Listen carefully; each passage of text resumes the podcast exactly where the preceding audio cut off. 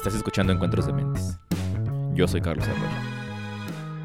El episodio de este domingo es uno más en la serie llamada Este libro me cambió la vida, en la que converso con amigos y conocidos acerca de un libro que les haya ayudado a entender o a modificar algún concepto o prejuicio que tenían, o que simplemente les haya abierto alguna puerta en la mente. En esta ocasión les traigo una conversación con Cristina Salmerón. Platicamos acerca del libro Mujeres de Ojos Grandes, escrito por Ángeles Mastreta. Bueno, estoy aquí con, con Cristina Salmerón. Cris, muchas gracias por tomar la llamada aquí y estar en Encuentros de Mentes. Hola, Charlie, ¿cómo estás? Muy bien. Mucho gusto bien. estar aquí de visita en tu programa. Me da mucho gusto tenerte de invitada y vamos a hablar un poco sobre libros. Es algo que últimamente ha tomado un espacio bastante grande en el podcast, eh, hacer, un, hacer reseñas de libros, comentar sobre los libros, eh, no, no, sé si necesariamente favoritos, pero sí los libros que, que han causado un impacto en, en las personas, en, mis amigos, amigas que son lectores. Uh -huh. Entonces me da mucho gusto tenerte ahora de invitada para que platiquemos sobre, pues me mencionaste un par de libros, pero seguramente vamos a hablar de uno principalmente, ¿no? Entonces, eh, antes de empezar, casi siempre me gusta hacer la pregunta de cómo, cómo empezó tu viaje como lectora. Yo sé que también eres una persona eh, que, ama la lectura, entonces, ¿hubo alguien que te haya impulsado al mundo de los libros o fue una curiosidad más bien personal? Mm, pues eh, en mi casa siempre hubo libros, o sea, desde que soy chiquita mi, mi, mamá es educadora, maestra de jardín de niños y mi papá es profesor de primaria. Entonces podrás imaginarte que pues siempre había libros de cualquier cosa. Eh, teníamos nuestros libros infantiles y habría como los libros de adultos y libros de enciclopedias y un montón de cosas, ¿no? Pero la verdad, o sea, mi mamá como que nos en, en, enseñó mucho el hábito de la lectura porque nos leía mucho. Cada noche era leernos un libro o un, o un, cuento, o sea, tenía libros de cuentos. El primero que creo que yo leí completo fue el de Las Mil y Una Noches. Eh, con, bueno, junto con mi hermano. Y luego ya yo solita, creo que uno de los hermanos Grimm, que era difícil leer algo que no tuviera dibujitos. y ese no tenía dibujitos. Y pues ya, o sea, como que siempre hubo libros en mi casa, pero además de que mi mamá nos leía mucho, era mi hermano mayor, que es así súper nerd, y él siempre cargaba un libro a donde fuera. Y yo como que siempre traté de imitar lo que él hacía, y pues de ahí también okay. jalo con mis libros, tal vez menos intensos que los que leía, pero siempre trataba de cargar un libro. Claro. ¿Y recuerdas algún libro que, que te haya impresionado al principio? Es decir, no, uno, no tal vez el primero que hayas leído. La mayoría de las personas, yo creo que muchos empezamos con justo como que con Las Mil y Una Noches o El Principito. Sí. Eh, pero, ¿hubo algún libro que dijiste que te haya hecho pensar, wow, como que la literatura, el mundo de los libros es, es mucho más amplio que solamente como, como creemos de chicos, ¿no? Que solamente palabras y dibujitos en las páginas. No sé si hubo algún libro así antes de que, de que empezaras tu viaje como lectora. Sí, bueno, uno que me gusta mucho, eh, que leí creo que en la, en la secundaria, fue el de uno de García Márquez que se llama La increíble triste historia de la Cándida Heréndira y su abuela desalmada. Así todo es el título. Y ese fue como el primer eh, libro que me abrió así como las puertas de la literatura seria. Porque antes pues siempre eran como más infantiles, más cuentos, más, este, por ejemplo, Mafalda, ¿no? Que me he echado no sé cuántas veces el de 10 años y los libros chiquitos. Sí. Y de niña la verdad ni los entendía, pero me daba risa algunas cosas y sí me hacían reflexionar, aunque fueran a un nivel muy, muy precario, pero sí me, me, encantaba leer esas cosas. Pero ya leer este de García Márquez me, como que me abrió otro, otro mundo. Ok. Y entonces vamos a platicar ahora sobre ese libro que te cambió la vida o te cambió algo, te movió algún paradigma mental. Y mencionaste un libro que se llama Mujeres de Ojos Grandes, ¿verdad? Sí, me decías que escogiera uno y se me hace bien difícil, te digo, este de García sí. Márquez fue como uno muy importante. Eh, tengo otros dos, uno que se llama Ébano, de Rizal Kapuscinski, y otro que es, se llama Las Venas Abiertas de América Latina, que es de Eduardo Galeano. Sí. Y pues ambos son periodistas. Entonces como que era mucho ese, esa cosa de periodista, corresponsal de guerra, este, integrarte tú como un ente en el mundo, este, responsabilidad social como periodista, o sea, como que ese mundo, pero mm, digamos que eso fue como en un plano muy profesional, porque pues soy periodista y editora y eso es lo que me gusta hacer y eso me dedico, pero este libro que te decía de Mujeres de Ojos Grandes de Ángeles Mastreta, a mí me lo recomendó mi mejor amiga, de, que ha sido mi mejor amiga desde los 14 años, se llama Bere, y ella pues siempre como que me metió ese chip de leer más mujeres. Y estábamos muy chiquitas en la prepa, pero ella ya leía un montón, o sea, es de las lectoras más grandes que conozco, devora libros. Y pues ella me recomendó, me dijo, ay, no has leído, de hecho me dijo algunas frases que hay en este libro eh, que me gusta mucho y me, impresionó tanto como la narrativa que manejaba acerca de las mujeres que decidí leerlo. Y creo que al principio lo saqué como que de la, de la, de la biblioteca de la escuela y ya hasta más grande ya me lo compré. Casualmente este libro de Mujeres de Ojos Grandes, eh, ahora que me decías, dije, ah, pues lo voy a buscar aquí entre mis libros para echarle un ojito y, y platicarlo con más certeza con, con Charlie, pero creerás que no lo tengo. Ese libro fácilmente lo he comprado tres o cuatro veces y siempre lo regalo. Se lo regalé una vez a, mi cuñada, se lo regalé a mi mamá, se lo regalé a una prima.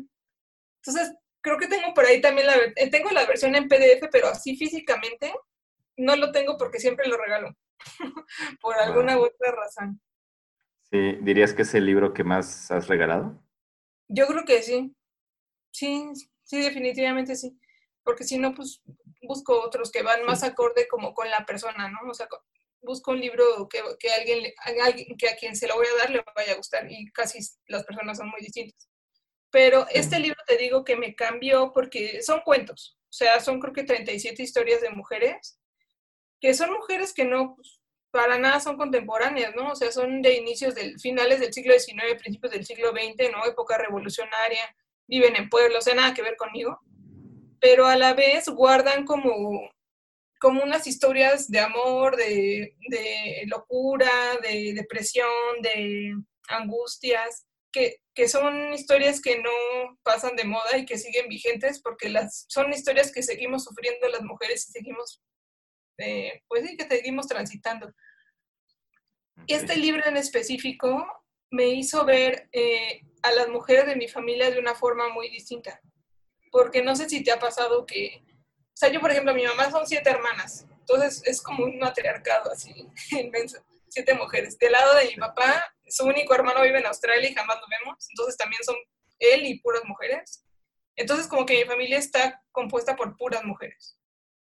Y siempre las ves, no sé, como la tía, la abuela, este, la tía que te cae mal, la tía buena onda, la tía que hace ricos postres, la tía que, este, que tiene un coche, la tía que es este, izquierda, pero nunca las ves como, como mujeres, ¿no? O sea, como, y ellas sufrieron y cuando se divorció nunca, nunca me enteraba yo por qué se, se divorciaban y nada más no aparecía mi tío y ya algo había pasado, ¿no?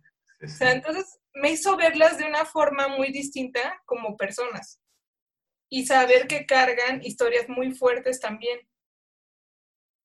Uy, qué fuerte, sí, sí, sí. Eh, me identifico un poco con el tema de empezar a ver a la gente que es cercana a ti, eh, quitándole el título de tío, mamá, eh, tía, hermana, lo que sea, y verlas como personas, porque sí, sí hay un cambio, definitivamente hay un cambio ahí como de, de escenario, ¿no? Como, o de, de encuadre, es como Sí, siempre ha sido mi mamá, siempre esta persona ha sido mi papá, mi tío, mi tía.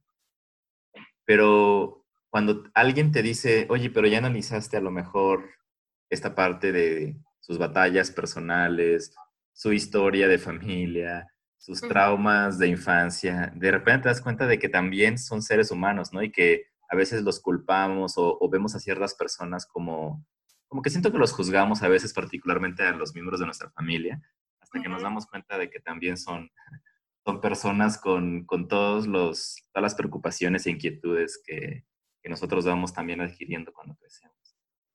Sí, y justamente estos relatos te hablan, ¿no? De la tía que tenía miedo por quedarse solterona, este, y pues, no sé, a lo mejor ahora ya estaba más deconstruida y decimos, no, yo tengo que ser feliz conmigo misma, pero también es hasta esa parte de si quiero una pareja, si quiero una familia, ¿no? o está, la, está, no sé, el retrato de otra, otra de las tías, porque todas son tías. De hecho, no hay como, en la narrativa no hay, se repiten los nombres, pero no puedes como hilar una con otra. O sea, no, te repite la tía Fernanda, pero si tú tratas de ver la historia entre, entre las mujeres, no, no precisamente están relacionadas una con otra. Son este, cuentitos, de hecho ni siquiera tiene títulos, pero todo es la tía Esperanza, la tía Cristina, la tía Carmela, la tía Leonor.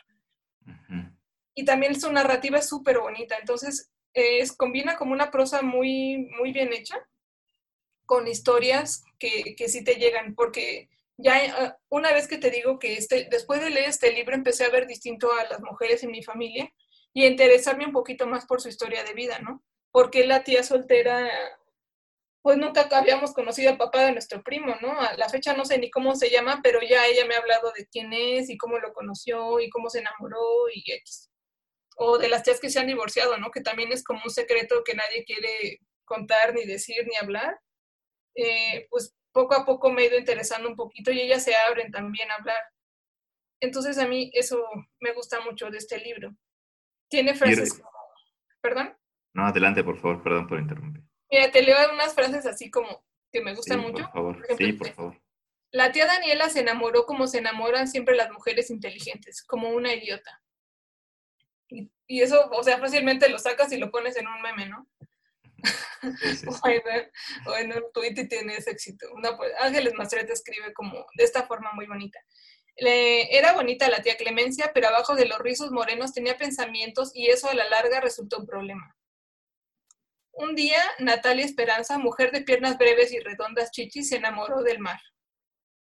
No era bonita la tía Cristina, Cristina Martínez, pero algo tenía sus piernas flacas y su voz atropellada que la hacía interesante o este otro que es del primer cuento del libro que dice, la tía, Leonor, la tía Leonor tenía el ombligo más perfecto que se haya visto, un pequeño punto hundido justo en la mitad de su vientre planísimo. Tenía una espalda pecosa y unas caderas redondas y firmes, como la de los jarros en que tomaba agua cuando niña. Tenía los hombros suavemente alzados, caminaba despacio como, un sobre, como sobre un alambre. Y pues esas son algunas frases que, que me gustan que igual están como muy atados a estereotipos de belleza, pero pues también hay que tomar en cuenta que este libro salió en los años 90 y son mujeres que vivían en principios del siglo XX. Claro, sí, también hay que eh, entender el contexto de, de, cuando un libro se escribe, ¿no? Es súper interesante eso, que hay ciertos libros que a veces revisitamos, ¿no? Que decíamos, ah, este libro como que me acuerdo que disfruté mucho y uno regresa a ese libro y ahora con lo que uno aprende o con lo que uno ahora ve de forma un poco diferente, dice, ¿cómo, cómo me podía gustar?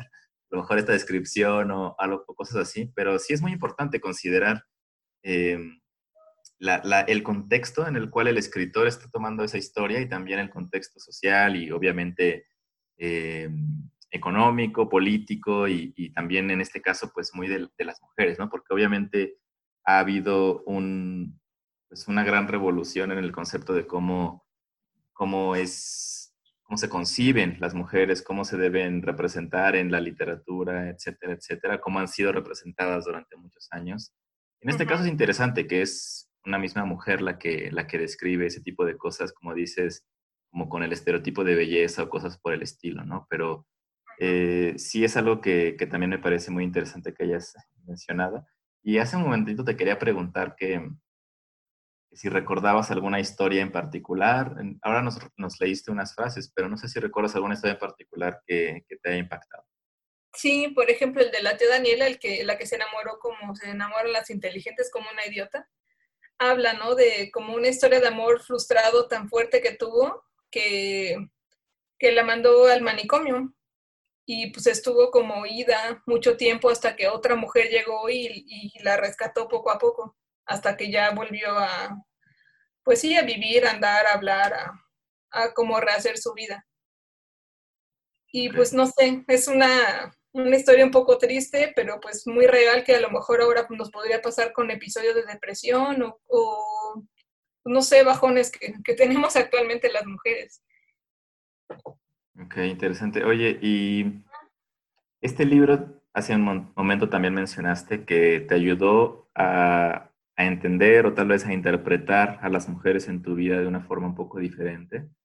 Eh, ¿Te ayudó también a, a entenderte a ti misma de otra forma? Eh, ¿qué, ¿qué, lecciones a lo mejor viéndote a, a ti misma como mujer eh, se reflejaron en ese libro?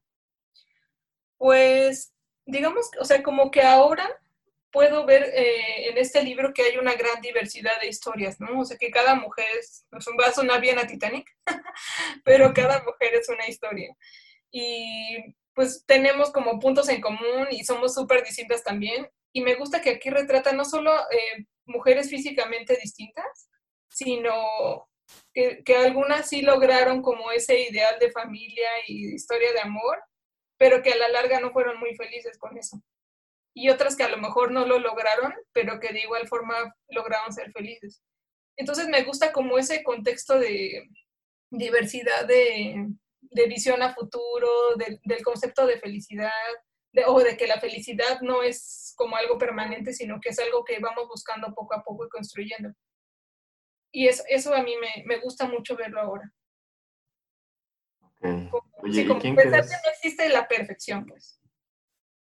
Perdón, ¿puedes repetir eso? No te escuché bien. Eh, pensar que no existe la perfección, ¿no? Mm. Que, que, la felicidad son instantes y que nuestra vida se va construyendo conforme nosotros eh, la vayamos viendo hacia bien o hacia mal, ¿no? Sí. Sí, de hecho, ahora que dices eso, me acabas de recordar un, un video que vi, es chistoso que ahora lo recuerde, pero lo, lo vi hace meses, un pequeño clip en YouTube de una entrevista con, con Eduardo Galeano, precisamente, eh, hablando sobre la felicidad y me acuerdo que hay una parte en ese video en la que le preguntan, o está contando, él está relatando una historia de cuando la gente le pregunta si ah, es feliz. Sí, sí. Y, y, creo que dice, pues si soy feliz, pues a veces, o sea, no, no es algo que, que, que se, se, busque como un destino, ¿no? Sino que hay un montón de cosas y factores, muchas circunstancias que, que suman o restan a nuestra propia felicidad, pero no es necesariamente eh, un estado permanente, ¿no? No es, no, es, una perfección que todo el mundo deba eh, alcanzar obligatoriamente, sino que son, son momentos, son flashazos. ¿no? y, y, sí es interesante ahora que, que, me recuerdas a Eduardo Galeano, que viene un poco a colación porque es uno también de los libros que mencionaste. No sé si, si quisieras pasar un poquito ahora ese libro o hay algo más de ese libro. Antes te quería preguntar, ¿quién, quién crees que debería leer este libro de Ángeles Mastreta, Mujeres de Ojos Grandes? ¿A quién se lo recomendarías especialmente? Yo sé, a todas las mujeres. O sea, no sé, a lo mejor te digo, a lo mejor las feministas muy radicales van a decir, no, pero habla de senos perfectos y caderas redondas. Y sí, pero hay que ubicarlo en ese contexto que existe, ¿no? Y, pero por ejemplo, Ángeles Mastreta, pues también es una feminista, ¿no? Ella, este, de hecho, el libro se llama Mujeres de Ojos Grandes porque eh, es como mujeres que se dieron cuenta. Un tipo amiga, date cuenta, pero mm. son como mujeres que abrieron los ojos y por eso le llaman mujeres de ojos grandes. Casualmente en mi familia, las mujeres, sobre todo en mi familia materna, las mujeres tienen ojos muy grandes. Entonces, para mí también eso era como un llamado, ¿no? De este libro a que fuera como más, más personal. Pero ella lo usa como esa metáfora de mujeres que se dieron cuenta y que, y que se dieron cuenta de, de, sus tristezas, desde sus dolores, desde sus amores, desde sus bellezas, como quieras decirlo, que se dieron cuenta que hay algo mejor, que hay algo distinto, que no todo es perfecto. Y eso lo lleva Ángeles Mastreta de una forma, una forma de feminismo no tan explícito, pero que está ahí. Entonces, pues a las mujeres, a, a cualquier mujer se lo recomiendo leer. Y los hombres también para que entiendan como un poquito el, el sufrimiento de las mujeres, ¿no? Claro. Como todas las historias que traemos cargando y que muchas veces ni siquiera contamos. Yo no, no, no, he indagado demasiado en cómo lo escribió Ángeles Mastreta, pero, eh, pero pues sí, de lo poco que sé es que sí escarbó como en sus recuerdos familiares, que se puso a entrevistar a algunas personas para, para tener como más carnita y escribir sus, sus cuentos. Y creo que es algo que también podríamos hacer nosotros, porque por ejemplo, me, pregunta, me decía mi papá hace unos días, hoy es 23 de mayo y hace aproximadamente 130 años nació doña Epitacia Basilio Ramírez. ¿Quién fue esa señora? Y pues yo sé que es mi bisabuela, o sea, la mamá de su mamá, mi bisabuela paterna. Pero más allá de eso, me dice, ¿y qué sabes de ella? Y yo, pues, no sé mucho más. O sea, creo que lo que podría saber de mi bisabuela apenas llenaría el texto de la contraportada de una biografía de esas chiquitas de papel que venían en la primaria, en las papelerías cuando iba en la primaria. O sea, no sé mucho de mi abuela, de mi bisabuela. Y mi abuela está viva, entonces bien podría preguntarle y decirle, oye, abue, este, cuéntame más de mi bisabuela, ¿no? Lo único que sé es que su esposo fue un borracho, que le pegaba a mi abuela, a mi, a mi tía, a mi bisabuela, y mi abuela se fue huyendo del pueblo con mi abuelo. Después se fueron eh, las dos empezaron a vivir juntas allá aquí en la Ciudad de México y que mi bisabuela murió por una uña mal cortada, que es algo como que muy absurdo, pero que fue porque se cortó mal la uña, le causó una infección en el pie y no le dijo a nadie, se le infectó, se le gangrenó, se murió. No es posible. Entonces son como pequeñas historias que, y son cosas que, que, yo sé de mi bisabuela, pero que no sé mucho más, o sea, no sé muy bien eh, de qué trabajó, no sé muy bien hasta qué nivel estudió, no sé siquiera si sabía leer, o sea, ese tipo de cosas que podríamos estar eh, conociendo de personas tan cercanas, muchas veces leemos en, no sé, en la Wikipedia a lo mejor me gusta Jarvis Cocker y me sé toda su vida, o Tom York, ¿no? Me sé toda su vida, este, sé en qué año nació, este, cómo formaron sus bandas, y de tus bisabuelas, ¿qué sabes? Entonces a mí este libro me llevó a reflexionar un poco sobre eso. No, y que es importantísimo. Yo también recuerdo hace un tiempo, mi abuelo paterno falleció el año pasado y y sí me hizo pensar mucho en eso, ¿no? En, en las historias de las personas que, que, tenemos cerca, que tenemos, a veces pues, tenemos la fortuna de tener abuelos, a veces hasta bisabuelos vivos, y, y hay una falta de interés por, por conocer los orígenes que de verdad llama la atención, ¿no? Que, no, que no queramos realmente saber, y es hasta que ya no hay acceso a esa información que, pensamos, ay, ¿cómo, cómo, cómo no le pregunté a la abuela? en, qué creció, ¿no? En dónde creció y qué, era, qué era lo que quería. Y también me acuerdo que eso me hizo pensar cuando estaba pensando en mi abuelo. En todas las pequeñas decisiones que toman, tomaron las personas de las generaciones previas para que nosotros lleguemos o empecemos nuestra vida en donde la empezamos, ¿no? claro. De si el abuelo hubiera decidido comprar el terreno en otro pueblito, habríamos vivido completamente una vida distinta, porque nosotros nacimos dos generaciones después en otro pueblo completamente, ¿no? A veces me, hago estas historias en la mente de qué hubiera pasado si, si no hubieran venido a la Ciudad de México, ¿no? O todas estas cosas. Y sí es cierto que, que, pensar en las, en, en, las implicaciones de dónde venimos, en las historias de las personas que tenemos cerca, eh, es algo importante que creo que, que sí se, que deberíamos recuperar. Me, gusta la reflexión que acabas de hacer respecto a este libro, ¿no? Porque las historias de las personas, somos historias, ¿no? lo que queda de nosotros son esas historias, entonces eh, vale la pena recuperarlas también. Sí, sí, o sea, yo también no sé, o sea, yo tal vez no estaría en la Ciudad de México, viviría en Tixla, en Guerrero, si mi abuela nunca se hubiera jugado con mi abuelo para venir acá, ¿no? Entonces, es, sí, es como muy curioso saber eso y muchas veces no nos, no nos interesamos por saber este tipo de historias. Sí, mis abuelos también este, salieron de Guerrero para venir a la Ciudad de México, fíjate. Ay, capaz que se conocían. es posible. Y bueno, eh, pues, eh, perdón, una, una, última reflexión de esto. Eh, Ángeles Mastreta había dicho, por ejemplo, ella no, te digo que en este libro no es como de sí, feminismo, mujeres, adelante, o sea, es como muy sutil porque es literatura tal vez tenga su parte de realidad, pero es literatura. Pero eh, ya en alguna entrevista que le preguntan, ella este, pues, decía que el feminismo no es como algo que estudies o que te tengas que movilizar o así, es más bien como una cuestión de instinto. Y creo que eso es algo que acompaña a todas estas mujeres y que yo he visto en mi familia. O sea, si tú le preguntas, yo le pregunto a alguna de mis tías, oye tía, ¿tú crees que eres feminista? Y me va a decir, ay, no, ¿qué es eso?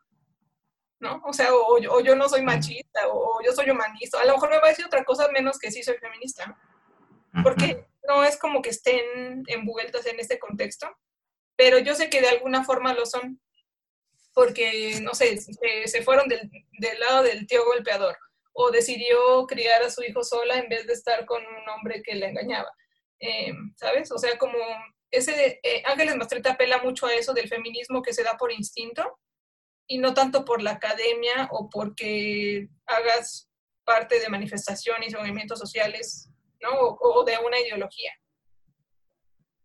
Y eso lo veo también mucho en mi familia. Creo que en mi familia, o sea, que yo pueda decir feminista, tal vez soy la única mujer. Las demás creo que les va a dar miedo decir que lo son.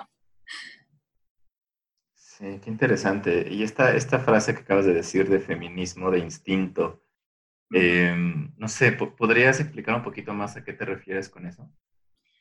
Sí, pues em, feminismo de instinto es como saber, ¿no? Como tus derechos, como que algo dentro te está diciendo, tú vales más que la opresión que te están ejerciendo en un hombre.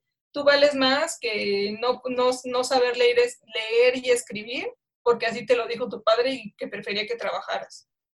Como que ellas eh, emergieron desde su, desde su realidad, a lo mejor un poco precaria, este, a lo mejor un poco oprimida, y salieron de ahí porque algo les dijo que tenían que hacerlo, sin que, sin que fueran a la escuela, sin que tuvieran una mamá que les dijera qué es el feminismo y, que les diera libros para instruirse, sin que hubiera tantas movilizaciones sociales o tanta información como la que tenemos ahora. Ahora puedes saber perfectamente, bueno, y, ni así, ¿eh? ni con toda la información, ni con todos los, los, movimientos feministas que hay ahora, mucha gente ni siquiera sabe qué es el feminismo y piensa que es este, oprimir al hombre, ¿no?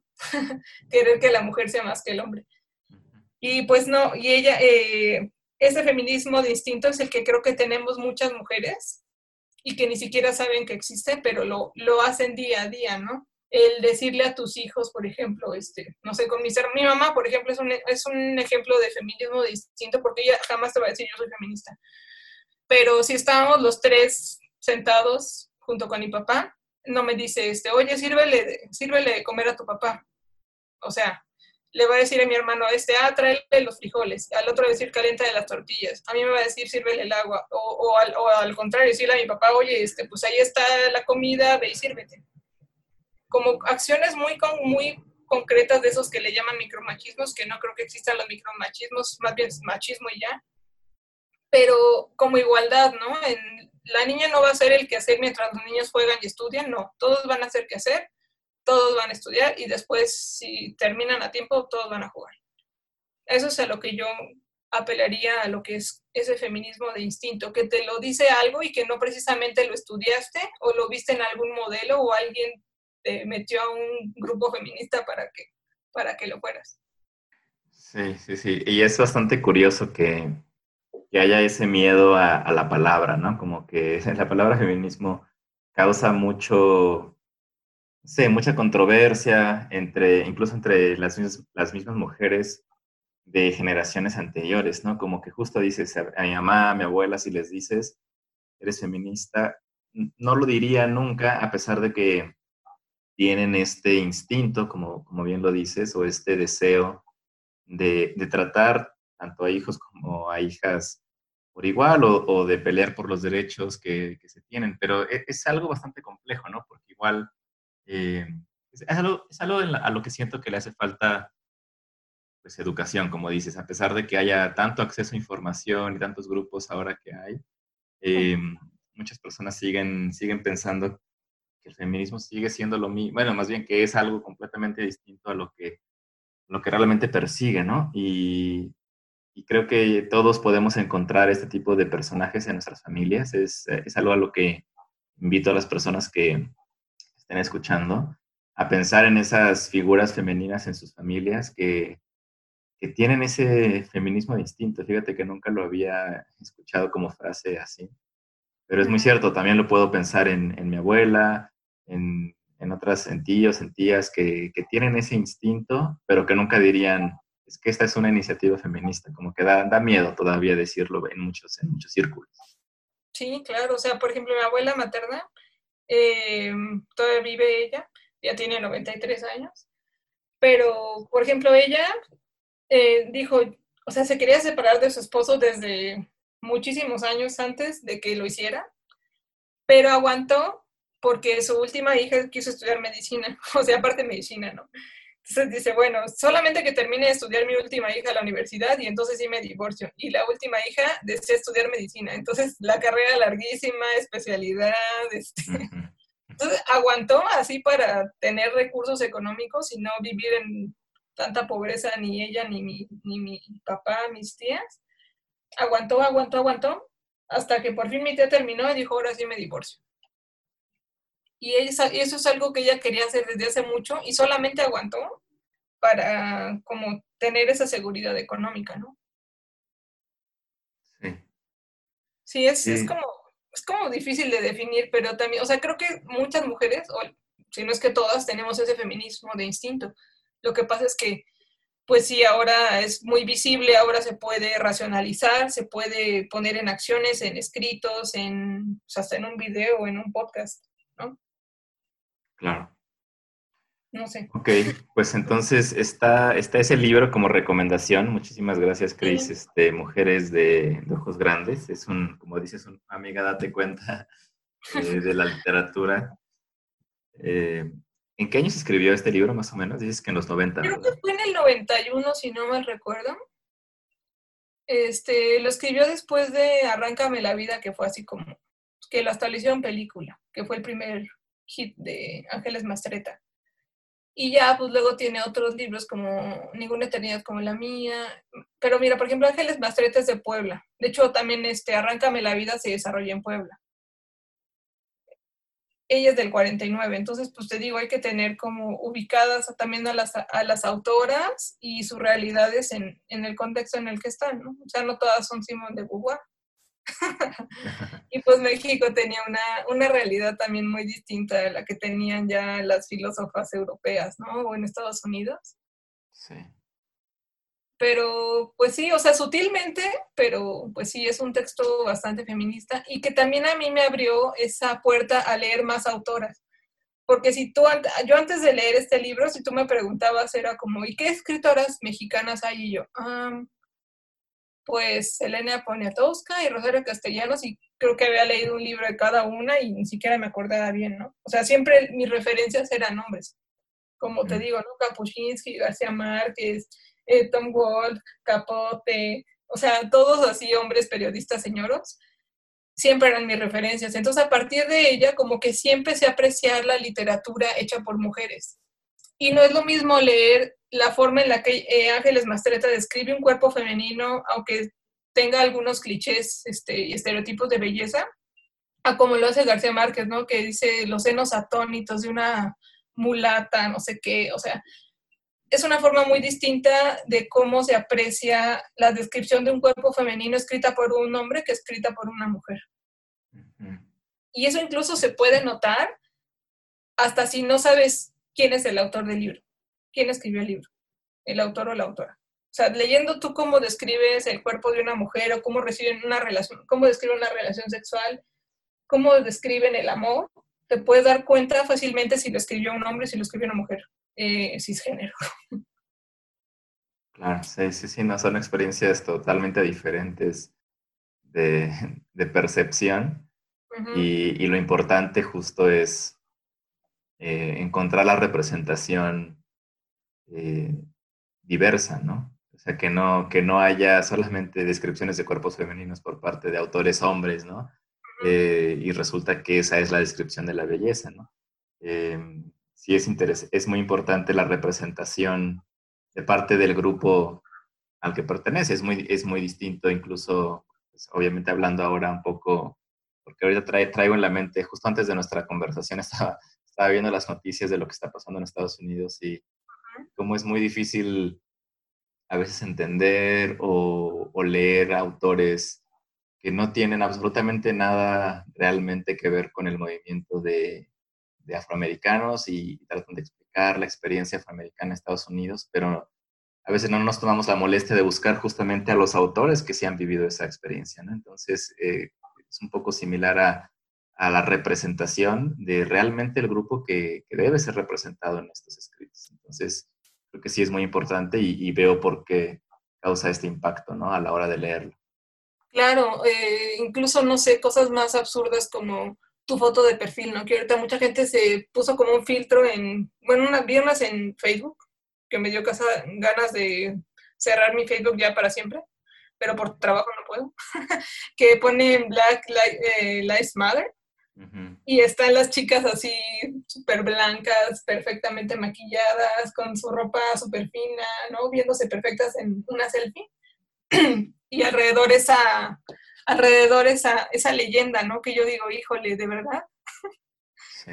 O sea, podría, o sea, el mensaje está bueno, pero es contradictorio con la imagen con la que están poniéndolo. Entonces sí, Ah. o sea, se nota, ¿no? Que no es algo que estén sintiendo de verdad, o a lo mejor sí lo sienten de verdad, pero no lo saben expresar con esa sensibilidad con la que una persona que está viviendo el problema, una persona negra, lo viviría, Sí.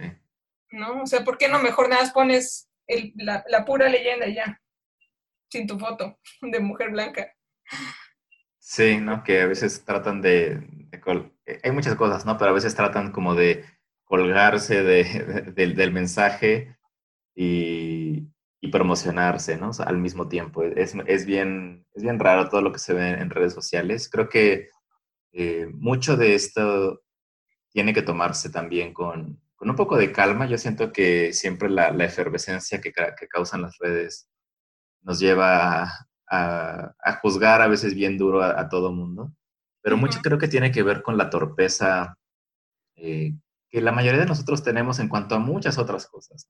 Claro, Eh, obviamente el tema cultural, el tema del feminismo, el tema racial, pues todos tenemos ahí huecos y puntos ciegos eh, grandes a veces y justo como son puntos ciegos, no los vemos, no sabemos dónde están y, y actuamos de tal forma y, y se nos llega a veces a cuestionar y a juzgar, a veces con razón, pero a veces también bastante, bastante duro por cosas que, que, que más bien responden a una torpeza que a una, a una intención maliciosa, ¿no? Pero sí, claro. Y Igual- todos tenemos una historia de torpezas increíble, ¿no? sí, no, un, Te sacan tus tweets del 2007 a ver cómo te va y así.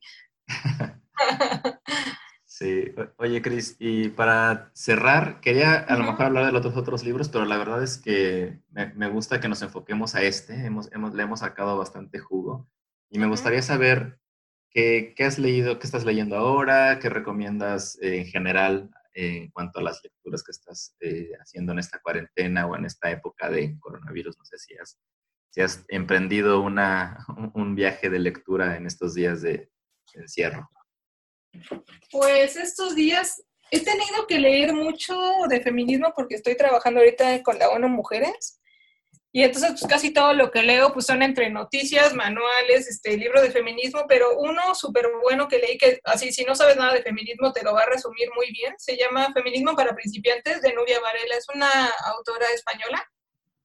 Y eh, yo tengo la edición anterior, la nueva ya viene hasta la cuarta de la feminista, entonces te explica así súper, súper fácil con ejemplos qué es el feminismo. Y pues es como, o sea, hay muchos libros de feminismo gringos, pero este, este es como más apegado a Latinoamérica y España y está, está buenísimo. Y he leído de Valeria Luiselli, ahorita estoy con Desierto Sonoro, Desierto Sonoro, y un, un libro de los últimos que he leído que me ha fascinado es el de Entre los Rotos, de Alain de Ventura, ella es una amiga mía, y de hecho me lo, me lo dio a leer hace tiempo porque todavía ni se publicaba y lo iba a meter un concurso que ganó el concurso. Eh, pero son libros de historias de mujeres, sobre todo este Entre los Rotos, que cuenta este, como historia familiar, pero muy íntima, con muchísimos detalles. A ella le encanta estar contando detalles. Hace listas de, de las cosas favoritas, de las cosas que le enojan, de las cosas que dice su abuela. No sé, también está muy enfocado a mujeres. Este libro de Entre los Rotos se lo recomiendo mucho leer. Está, eh, pues ahorita creo que ya lo había visto medio agotado, pero este, ahora sí lo he visto mucho en línea. Está tanto en línea como en físico. Lo pueden pedir a alguna librería para que no salgan de sus casas. Y eso es lo que he estado leyendo ahora. Perfecto, pues vamos a agregar todas estas recomendaciones aquí a las notas y, y espero que muchas de las personas que escuchen se animen a ir a comprar, a conseguir estos libros y, y a informarnos, ¿no? Porque muchas veces eh, creo que son estas historias, ya sean ficción o no ficción, que sean literatura o periodismo, eh, nos abren un poco la vista, nos abren los ojos, nos abren la mente para entender. Creo que ese es más el... Creo que yo, yo así interpreto mucho el tema de la lectura, ¿no? Es siempre abordar un libro con, con esa mentalidad de qué, qué voy a aprender, qué, cuál es la visión que tiene este libro de la cual puedo, puedo alimentarme. Y por lo que se escucha estos tres libros de los que acabas de mencionar, autoras no sé si todas mexicanas. Nuria Varela es mexicana. Eh, Nuria Varela es española, pero Valeria Luiselli, aunque vive en Estados Unidos y de hecho eh, los libros están escritos en inglés y traducidos al español, pero es mexicana. Y Alaide Ventura es de Jalapa, porque ella no solo dice que es mexicana, sino que es de Jalapa.